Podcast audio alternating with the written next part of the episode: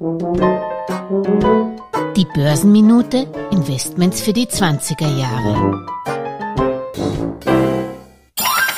Mit freundlicher Unterstützung der Dadat Bank. Wegen der starken Verluste an der Moskauer Börse seit dem Angriff auf die Ukraine hat die russische Zentralbank den russischen Handelsplatz geschlossen. Wertpapierhändlern hat die Zentralbank in Moskau untersagt, russische Wertpapiere in Besitz von Ausländern zu verkaufen. Präsident Wladimir Putin verbot auch Devisen ins Ausland zu transferieren. Die Moskauer Börse bleibt weiterhin geschlossen. Einzelne Papiere sollen noch diese Woche wieder handelbar sein. Wenn sie dann wieder aufgeht, sind Kursturbulenzen vorprogrammiert.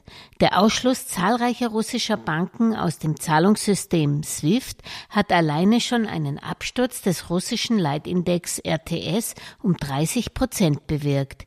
Im Ausland wurden russische Papiere noch weiter gehandelt.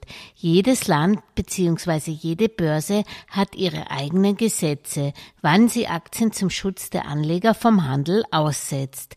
Doch im Fall russischer Wertpapiere hält man jetzt zusammen.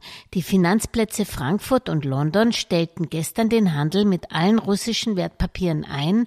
Auch in den USA werden sie nicht mehr gehandelt.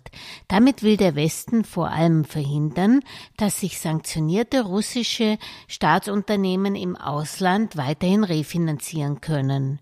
Doch Vorsicht, wenn Kurse ausgesetzt werden, werden ausnahmslos sämtliche bestehende Order für die betroffenen Wertpapiere gelöscht, so auch Limitaufträge mit längerer Gültigkeit.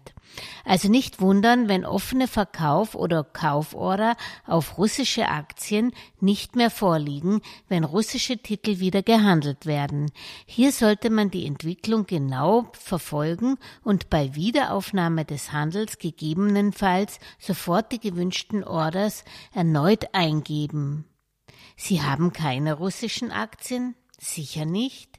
In welche Indizes und Fonds russische Aktien enthalten sind und was damit passiert, wenn der Handel ausgesetzt wird, dazu mehr in der morgigen Börsenminute. Alles Gesagte ist nur die persönliche Meinung von Julia Kistner und daher keine Anlageempfehlung und keine Rechts- und Steuerberatung. Für Verluste, die aufgrund von getroffenen Aussagen entstehen, übernimmt die Autorin Julia Kistner keine Haftung.